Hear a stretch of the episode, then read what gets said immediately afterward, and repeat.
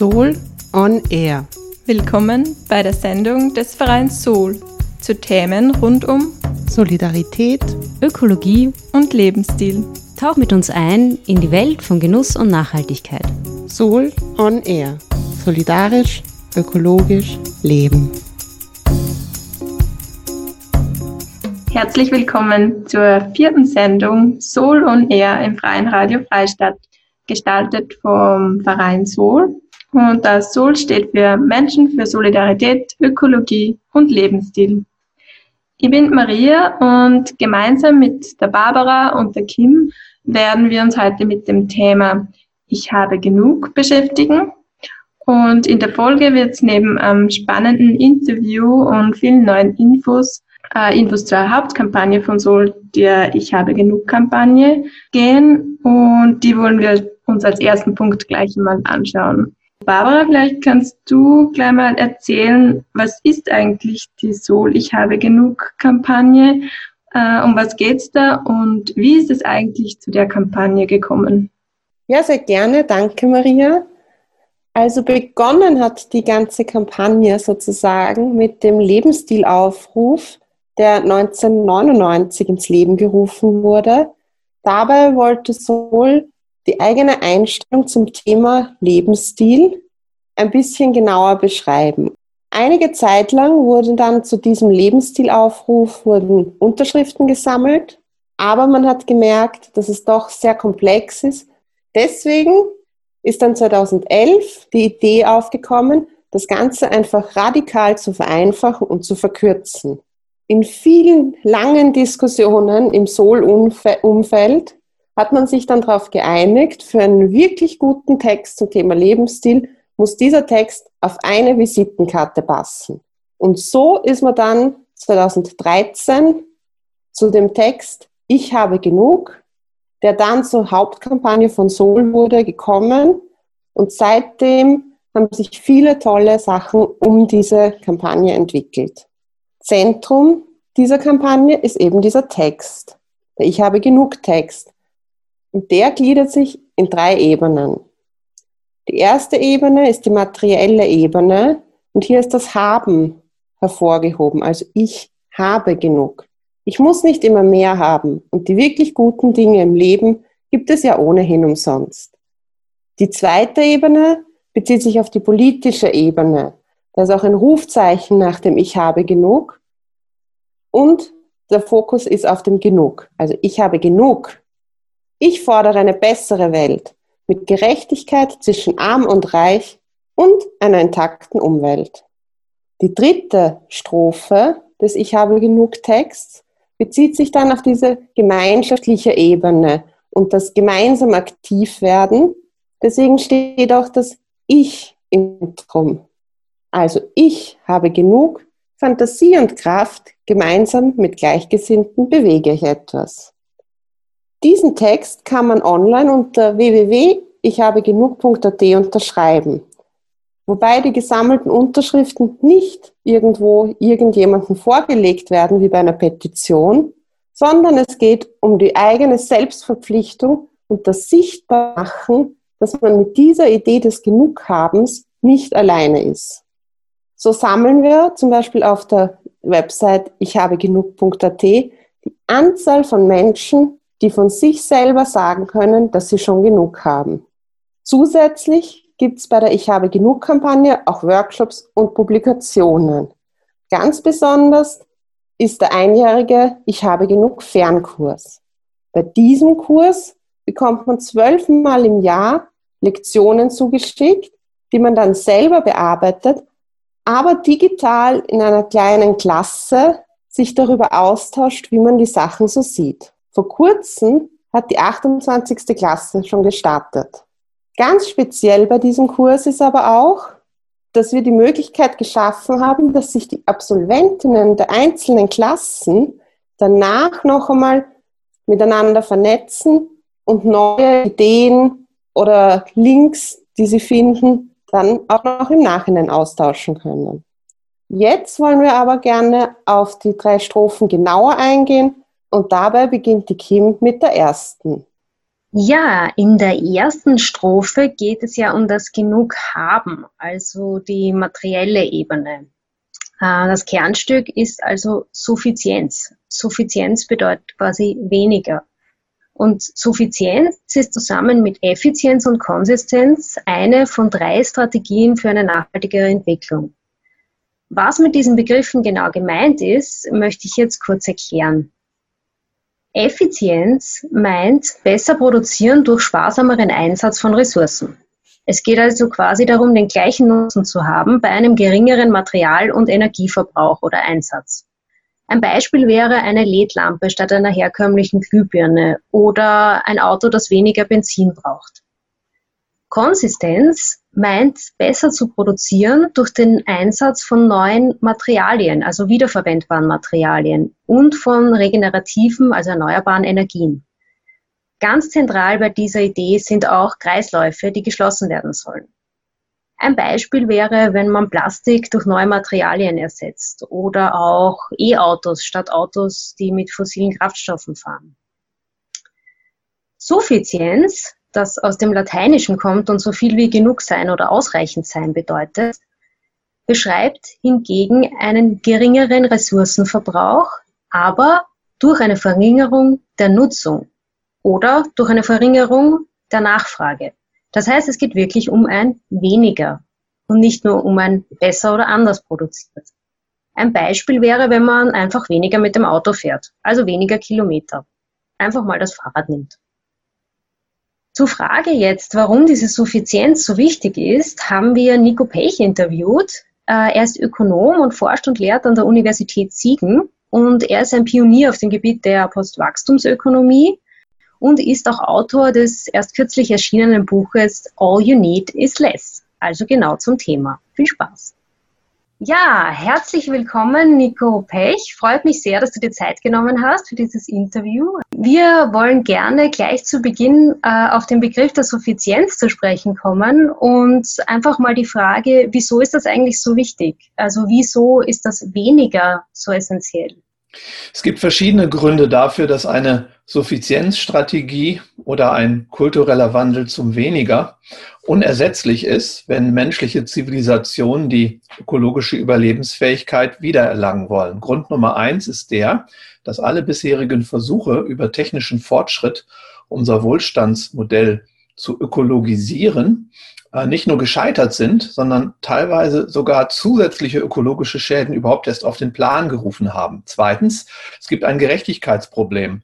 Unser Lebensstandard, der also ökologisch ruinös ist, ist nicht das Resultat unserer Arbeit, sondern das Resultat ökologischer und sozialer Plünderung. Das heißt, wenn wir unsere Ansprüche reduzieren, verzichten wir nicht, sondern wir geben einfach nur eine Beute zurück, die wir uns dreist angemaßt haben. Punkt drei ist sehr stark auch in Verbindung zu sehen mit der aktuell wütenden Corona-Pandemie, die ja auch durch die Reaktionsmuster von Seiten der Politik, Stichwort äh, Lockdown, natürlich auch die Wirtschaft erschüttert. Das heißt, unsere Versorgungslage ist instabil geworden, nämlich verletzlich durch die globusweiten und industrialisierten Versorgungsketten. Und je mehr Menschen brauchen, also an Konsumgütern, Mobilität oder industriegemachter Bequemlichkeit, desto tiefer stürzen sie und desto unfähiger sind sie, sich selbst zu versorgen, wenn sie sich zuvor ein zu hohes Konsum-, Mobilitäts- und Technikniveau angeeignet haben. Und der vierte Grund, damit will ich es dann auch gleich bewenden lassen, es gibt noch viel mehr, ist der, dass die Menschheit zumindest in den hochgezüchteten Konsumdemokratien nicht etwa nur vor physischen und ökologischen Grenzen steht, sondern eine psychische Wachstumsgrenze erreicht hat. Wir können durch ganz, ganz viele unterschiedliche Forschungsergebnisse belegen, dass ausgerechnet dort, wo der äh, wirklich massivste Wohlstand grassiert, die Zufriedenheit, das subjektive Wohlbefinden der Menschen gesunken ist. Das heißt, der Konsumstress, die Reizüberflutung, die digitale Demenz, die Orientierungslosigkeit durch den, äh, ja, durch den starken Wandel in der äh, Welt der Konsumoption, das alles belastet uns so sehr, dass unser psychisches Gleichgewicht Gefahr läuft, äh, abhanden zu kommen. Und jetzt ist meine Frage so ein bisschen, äh, man hört oft, es braucht doch alle drei. Ne? Also wir müssen effizienter produzieren, anders produzieren und weniger. Wie siehst du das? Na, wir produzieren doch schon effizient und kreislaufgemäß. Wir finden überall, in Europa ganz besonders, ganz wunderbare Beispiele dafür, wie man auf effizienteste Weise Produkte designen, die Technik gestalten oder auch Versorgungsmuster entwickeln kann. Das Dumme daran ist nur, dass diese Dinge viel Geld kosten. Und wenn die Menschen tatsächlich diese Produkte oder auch diese äh, Verfahren wählen, dann äh, bedeutet das, dass sie über den höheren Preis dafür eben auch einen Verlust an realer Kaufkraft hinnehmen. Und das nicht zu wollen, heißt eben, offenbar nicht in der Lage zu sein, suffizienter zu leben. Die bessere Welt bekommt man selbst da nicht zum Nulltarif, wo tatsächlich vermeintliche Ersatzlösungen schlummern im Bereich der Effizienz und auch der Kreislaufwirtschaft. Was wir auch nicht vergessen dürfen, ist, dass in der Nachhaltigkeitsdebatte aber noch viel grassierender in der politischen und medialen Debatte die sogenannten materiellen Rebound-Effekte überhaupt nicht berücksichtigt werden. Mir ist bis heute nicht eine technische Innovation im Bereich der Effizienz oder der Kreislaufwirtschaft bekannt geworden, die auf etwas anderem beruht als darauf, ein ökologisches Problem einfach nur stofflich, medial, zeitlich oder räumlich, das sind die vier klassischen Verlagerungseffekte, irgendwo anders hin zu transportieren. Übrigens, wenn ich von medialer Verlagerung rede, dann ist das ein bisschen zweideutig. Damit sind keine Medien im kommunikativen Sinne gemeint, sondern Umweltmedien. Schauen wir uns beispielsweise die erneuerbare Energie an, der man nachsagt, sie sei in der Lage, äh, Klimaschutzbeiträge zu generieren. Nun, diese Anlagen müssen nicht nur gebaut und entsorgt werden, sondern sie haben ihre Voraussetzungen an materiellen und technischen Infrastrukturen und wir können inzwischen davon ausgehen, dass in, in, in Deutschland, wo ja die Energiewende tobt, äh, eine zeitgenössische Windkraftanlage, gehen wir mal von einer Nennleistung etwa bei oder im Umfang von 3,5 MW äh, aus etwa zwei bis vier Hektar Fläche benötigt. Wenn wir das hochrechnen und uns wirklich eine Energiewende vorstellen, die also über diese äh, Strategie das bisherige Elektrizitätsverbrauchsniveau ersetzt oder sogar ähm, äh, Autos, die einen Brennstoffantrieb haben, ähm, ersetzt, ja, durch Elektromobile, dann bleibt von unserer ökologischen Mitwelt einfach nichts mehr übrig, was noch Natur oder Kulturlandschaft genannt werden kann. Und in der Kreislaufwirtschaft ist es so, dass äh, hier die technische Überschätzung noch viel, viel äh, fulminanter ist. Der Wohlstand der Nationen während der letzten Jahrzehnte beruht genau auf der Antithese zu jeder Kreislauffähigkeit der Produktdesigns. Ein Smartphone, ein Flachbildschirm, auch gerade ein Elektromobil äh, ist das Gegenteil von Kreislauffähigkeit. Die Paradoxie ist die, dass wir in den 50er und 60er Jahren verdammt kreislauffähig waren, weil wir schwere, nicht besonders technisch smarte Produkte und äh, Technologien hatten, die man alle mit einem Werkzeugkasten demontieren konnte und die Ingredienzien ließen sich problemlos ja, äh, wieder einspeisen in neue Prozesse der Verwertung und der Nutzung und Weiterverwendung. Je smarter, je innovativer die Produkte und Technologien geworden sind, desto unmöglicher ist es, äh, ohne gigantischen Energieaufwand, die Dinge, die wir nutzen, wieder zurückzuverwandeln in jene stofflichen Fraktionen, die sich in irgendeiner Form in sogenannte technische oder biologische Kreisläufe einspeisen lassen. Wenn man also die Wahrheit über die Kreislaufwirtschaft endlich mal aussprechen wollte, dann hieße die, wir müssen uns radikal zurückentwickeln auf das Niveau ganz einfacher Produktdesigns, um kreislauffähig zu sein. Dann gibt es aber keine Smartphones mehr. Dann habe ich wieder ein Wählscheibentelefon aus den 70er Jahren, das noch so einfach war, dass da eine Kreislaufwirtschaft relativ einfach umzusetzen war. Jetzt äh, frage ich mich natürlich, okay, ähm, was kann ich jetzt tun? Also wenn es jetzt darum geht, quasi suffizienter zu leben, äh, ist es dann der Verzicht, würdest du sagen, auf zum Beispiel Smartphones, auf Flugreisen, auf Fleisch, also dass ich wirklich sage, ich konsumiere das nicht? Ist es das, was einen Unterschied macht?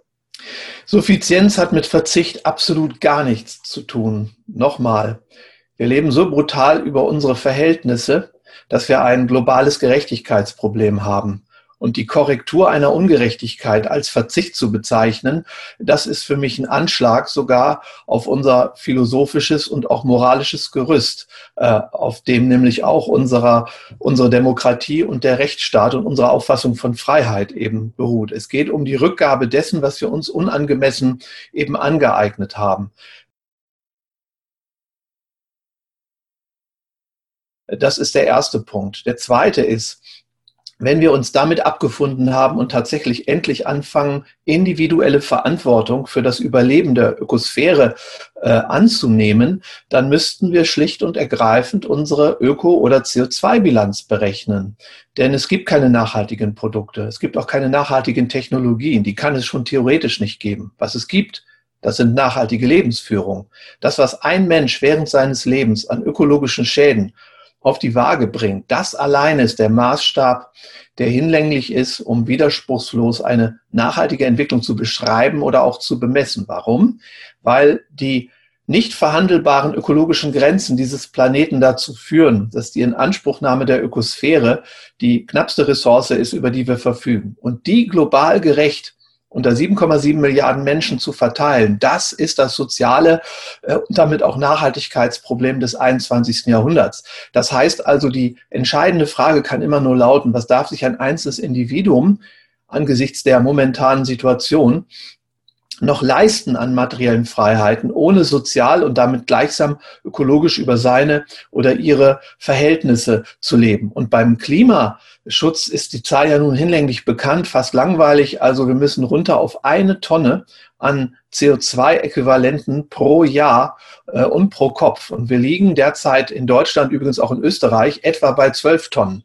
Und jetzt mal einen Online-CO2-Rechner anzuwerfen, äh, und mal nachzurechnen, äh, wo ich jetzt liege und was vor allem die dicken Brocken in meiner Bilanz sind, das führt sofort zu der Einsicht, dass es nicht der Konsum ist. Es sind die Flugreisen, es ist das Auto, es ist der Wohnraum und dann kommen erst die Konsumgüter. In der Tat, digitale Endgeräte werden immer wichtiger, der Fleischkonsum ist ganz entscheidend. Auch äh, im Bereich sonstiger Konsumgüter äh, kann man wahnsinnig viel ähm, einsparen, ohne deswegen irgendwie Armut zu erleiden. Und ein ganz wichtiger Aspekt dabei, der jetzt also mal jenseits ökologischer oder ökonomischer Fragestellungen ins Auge sticht, ist, wenn die Dinge knapp werden und wir vor dem Problem stehen, gerecht zu reduzieren, nicht gerecht zu verteilen, sondern gerecht zu reduzieren, dann ist die Unterscheidung zwischen elementaren Grundbedürfnissen und dekadentem Luxus absolut maßgeblich. Das heißt, die Elektrifizierung eines Krankenhauses, Klammer auf, gerade äh, in Zeiten einer Pandemie, Klammer zu, aber auch sonst natürlich, ja, muss natürlich den Vorrang haben vor einem SUV oder einem Smartphone, das man einem Fünfjährigen gibt. Ja, das heißt also, wir müssen endlich mal rational und human, ökonomisch rational und sozial also human, endlich mal den dekadenten Luxus in Frage stellen. Flugreisen, Kreuzfahrten, SUVs, zu viel digitale Elektronik oder auch andere rein auf Bequemlichkeit und Komfort beruhende Güter, die sind es, die wir auf den Prüfstand stellen müssen und nicht Schulen, die medizinische Versorgung oder auch jene Mobilität, die erforderlich ist, äh, um den Arbeitsplatz zu erreichen, wenn ich jetzt nicht in einer Großstadt lebe wie Wien, wo ich die besten Nahverkehrsmittel haben, habe. Das muss man schon einsehen. Und diese Unterscheidung wird immer unterschlagen. Auch die vielen sozialen Bewegungen, die wir derzeit erleben, äh, die sich für Klimawandel stark machen, erlauben sich letzten Endes, ich muss das mal so hart sagen, die Heuchelei, diese Unterscheidung wegzulassen. Offenbar, weil viele Menschen, die äh, lautstark Klimaschutz oder Nachhaltigkeit fordern, vielleicht selbst ein Stück weit verstrickt sind in die allzu intensive Inanspruchnahme jener Güter, die ich für dekadenten Luxus halte und nicht nur ich. Wenn sich quasi die Frage nicht stellt, ob Suffizienz, also ob weniger und ob ein weniger an dekadenten Luxus leben, wie du es gesagt hast, ähm, dann ist die nächste Frage, wie kommen wir dahin? Oder eigentlich auch meine, vielleicht nochmal anders die Frage, die Rolle der Politik. Es ist an Trivialität nicht zu überbieten, sich in einer aufgeklärten Demokratie eine Regierung vorzustellen, äh, die also die Menschen zu ihrem Glück zwingt. Äh, aber es ist leider eben auch sehr widersprüchlich. In einer modernen Demokratie, die diesen Namen verdient, kann die regierende Politik nichts anderes sein als ein Spiegelbild der Lebensgewohnheiten der Wählermehrheit. Und wenn die Wählermehrheit eben nicht bereit ist, freiwillig Suffizienz zu vollziehen, dann wird keine Macht der Welt, solange wir von einer Demokratie sprechen, die Politik dazu bringen, uns dazu zu bringen, etwas zu tun, was wir freiwillig nicht wollen. Wir wählen uns die Politik, die wir am Ende verdient haben. Das gilt für Amerika genauso wie für jeden europäischen Staat. Das sollten wir endlich mal gerade als überzeugte Demokraten äh, anerkennen. Und diejenigen, die meinen, dieses Prinzip durchbrechen zu können, indem sie sich eine Nachhaltigkeitspolitik wünschen, die die Mehrheit, wie gesagt, so etwas bringt, was sie nicht will, die sollen mir mal erklären, was sie eigentlich für ein Demokratieverständnis haben. Dass das in Moskau und in Damaskus und in Teheran vielleicht funktioniert und in Peking, das weiß ich wohl. Nur möchte ich da, weil ich überzeugter Demokrat bin, eben nicht leben. Daraus folgt, dass gerade in einer parlamentarischen Demokratie überhaupt keine Alternative existieren kann zu einem Aufstand der Handelnden und sich Verweigernden in der Zivilgesellschaft. Das heißt, es gibt nicht die Gesellschaft sondern es gibt im, inzwischen nur noch ein Sammelsurium verschiedener kultureller Gebilde, die in ihrer Summe dann irgendwo leben und das nennt man dann Österreich, Schweiz, Deutschland oder von mir aus äh, Albanien, ja. Und die Teile einer solchen, ja, äh, multiplen Gesellschaft, die, ich sage es nochmal, von sozialen und kulturellen Ungleichzeitigkeiten gekennzeichnet ist, die Teile, die jetzt bereit und wirklich auch in der Lage sind, suffiziente oder ich würde noch einen Schritt weitergehen, postwachstumstaugliche Praktiken und Lebensführungen äh, tatsächlich in Erscheinung zu bringen, die sind gefordert. Das sind die Pioniere. Die müssen den Rest der Gesellschaft erstens radikal konfrontieren mit vorgeliebten Gegenkulturen und Beispielen, um friedlich und fröhlich und immer im Rahmen demokratischer Gesetze einfach den Beweis zu erbringen, dass es auch anders geht und damit umgekehrt die Ausrede demontieren, dass es nicht anders geht. Das ist das eine. Das andere ist, dass also der Mensch letzten Endes als soziales Wesen nur dann in der Lage ist, eine wirklich nennenswerte Veränderung seiner Lebenssituation zu wollen oder zumindest zu akzeptieren, wenn dieser Mensch in seinem oder ihrem sozialen Umfeld genug Zuspruch und genug Beispiele findet, an denen Maß genommen werden kann, um dann über Imitation, über Nachahmung letzten Endes Teil einer Ausbreitungsdynamik zu werden, die dann vielleicht eben Sichtbarkeit für das Neue erzeugt und die dann vielleicht auch einmündet in ein Phänomen, das wir in der sozialwissenschaftlichen Forschung als kritische Masse bezeichnen. Die kritische Masse, jetzt nicht im Atomreaktor, da gibt's die ja auch aus physikalischer Sicht, nein, im Sozialen ist die kritische Masse das Quantum an Menschen, die etwas Neues vollführen, so dass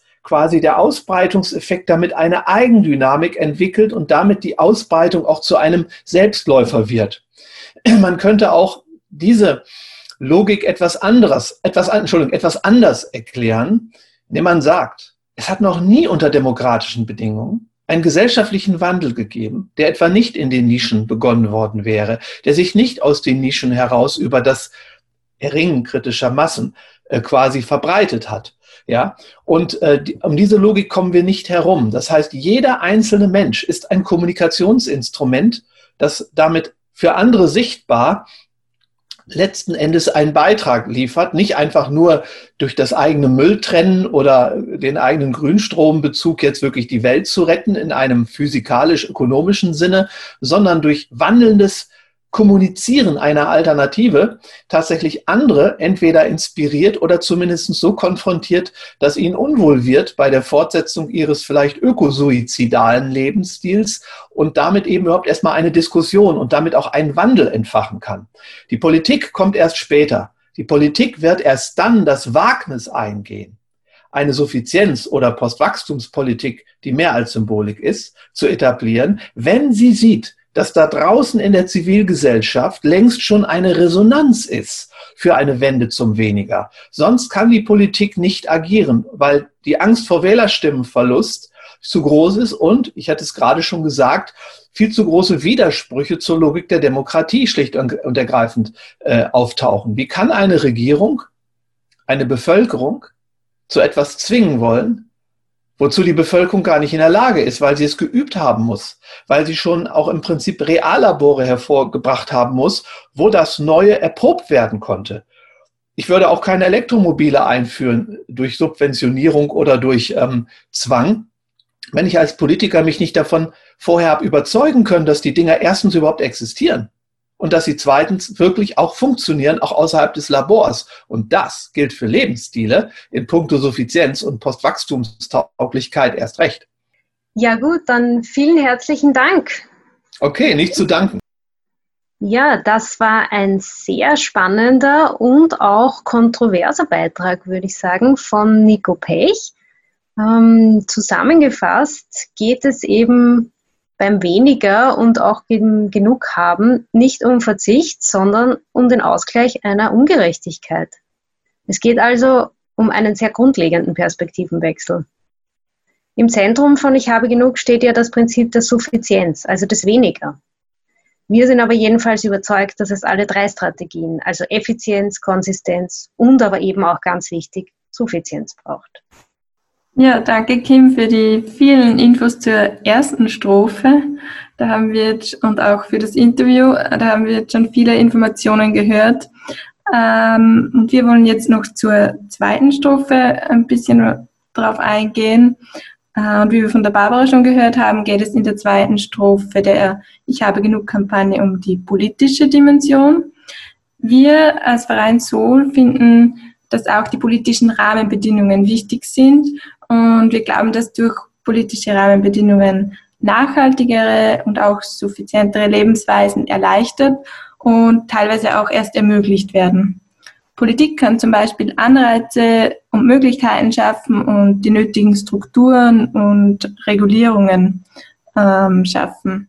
Zum Beispiel kann durch einen verbesserten und preisgünstigeren öffentlichen Verkehr dazu beigetragen werden, dass dieser häufiger genutzt wird als Alternative zum Beispiel zum Auto. Und diese nachhaltigen Rahmenbedingungen, die müssen wir aktiv von der Politik fordern.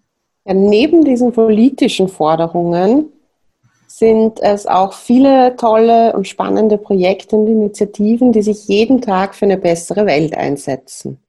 In der dritten Strophe geht es ja darum, dass das gemeinsam besser und lustvoller geht. Außerdem regen gelebte Beispiele zum Nachahmen an. Und weil der Ich habe genug Fernkurs auch eine Art von Gemeinschaft schafft, haben wir Absolventinnen des Lehrgangs gefragt, was sie mitnehmen konnten. Man sollte, man müsste. Ich würde ja, aber im Sol-Lehrgang ich habe genug findet man echte, bemühte und interessierte Gleichgesinnte. Keine Besserwisser und fertig ausgebildete Facebook-Experten, sondern ebenfalls Suchende, Menschen, die wirklich die Welt verbessern wollen und die auch tatsächlich anpacken. Für mich war dieser Kurs eine schöne Bereicherung. Jeder von uns hat in allen Lebensbereichen viele Möglichkeiten, das Leben etwas klimaschonender zu gestalten. Der Kurs und die Kursteilnehmer und Kursteilnehmerinnen zeigen wieder neue Möglichkeiten auf und motivieren uns zu einer intensiveren Beschäftigung mit dem Thema. Ziel sollte es doch sein, ein glückliches Leben zu führen. Das sollte aber nicht auf Kosten der nächsten Generationen gehen. Der Online-Kurs Ich habe genug hat mir bei vielen Themen noch ein Stück weitergeholfen, achtsamer und bewusster zu leben und zu agieren.